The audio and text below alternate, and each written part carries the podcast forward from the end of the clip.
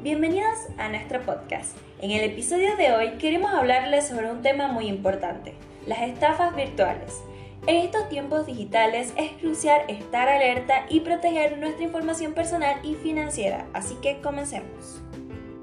Recientemente ha surgido comunicaciones falsas por correo electrónico que pretenden engañar a los contribuyentes y robar su información. Estos correos falsos hablan sobre cambios y vencimientos de la clave fiscal, pero debemos tener en cuenta que la FIT, Administración Federal de Ingresos Públicos, nunca solicita pagos ni datos personales a través de correo electrónico. Es fundamental recordar que toda información oficial del organismo se encuentra en el domicilio fiscal electrónico o en la aplicación móvil MiaFit. Si recibimos algún correo sospechoso que pide información personal o nos redirija a algún sitio web poco confiable, debemos remitirlo a la casilla phishing@afit.gov.ar para su análisis y posterior acción. Algunas recomendaciones claves para protegernos de estas estafas son las siguientes. Toda comunicación oficial de AFIT se encuentra en el domicilio fiscal electrónico y en la aplicación móvil MiAFIT. La clave fiscal es personal y privada, nunca debemos compartirla por ningún medio. AFIC no utiliza WhatsApp para enviar mensajes oficiales. Por norma de secreto fiscal, las solicitudes de información se envían únicamente por el domicilio fiscal electrónico, al cual se accede con la clave fiscal.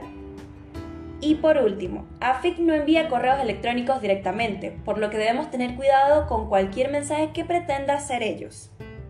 Recuerden que la seguridad de la información es responsabilidad de todos. Estemos atentos, seamos cautelosos y protejamos nuestros datos personales. Siempre verifiquemos la autenticidad de los correos electrónicos y consultemos fuentes oficiales antes de brindar cualquier información.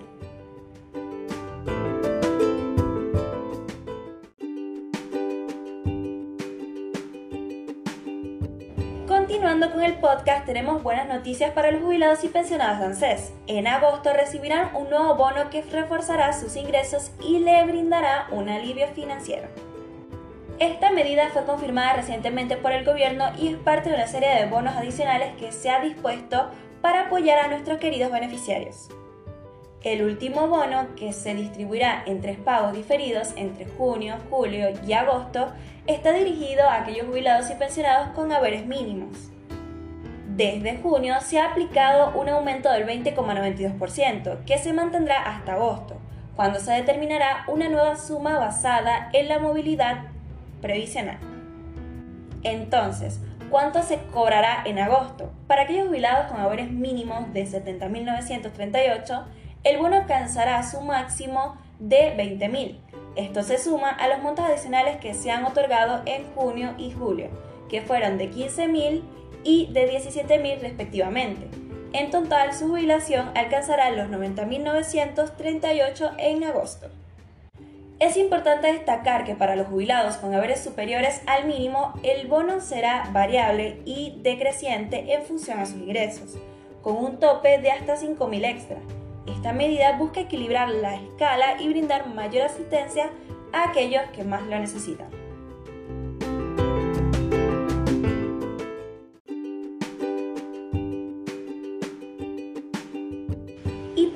Finalizar este episodio, le traemos una noticia relacionada con la FIT y la detención de inconsistencias en cuentas del exterior.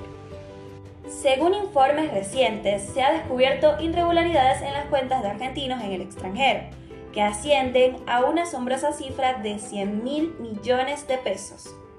La Administración Federal de Ingresos Públicos ha intensificado sus esfuerzos en el intercambio de información fiscal con otros países, lo que ha permitido descubrir rentas no declaradas por los contribuyentes. Este aumento del 30% en los cruces de información ha revelado las inconsistencias mencionadas anteriormente. La FIT ha dejado claro que está tomando acciones contundentes para identificar a los verdaderos responsables y beneficiarios de las ganancias obtenidas a través de sociedades y fideicomisos en el extranjero su objetivo es evitar la evasión fiscal y las declaraciones falsas que puedan conducir a esta práctica. Además, la FIC ha lanzado una campaña energética para detectar incumplimientos y evitar el fraude fiscal. ha implementado controles más rigurosos para garantizar el cumplimiento de los regímenes informativos por parte de empresas. También está cruzando datos sobre operaciones de comercio exterior con declaraciones juradas y datos financieros para detectar inconsistencias y ajustes en el impuesto de las ganancias relacionados con precios de transferencias. Estas acciones de la FIC tienen como objetivo frenar las maniobras utilizadas por grandes empresas y sujetos para evadir impuestos y garantizar un sistema fiscal más equitativo y justo para todos. Hasta aquí llegamos con las noticias de hoy. Esperamos que les hayan resultado interesantes y útiles. Recuerden estar atentos a las novedades. Nos vemos mañana en un nuevo episodio.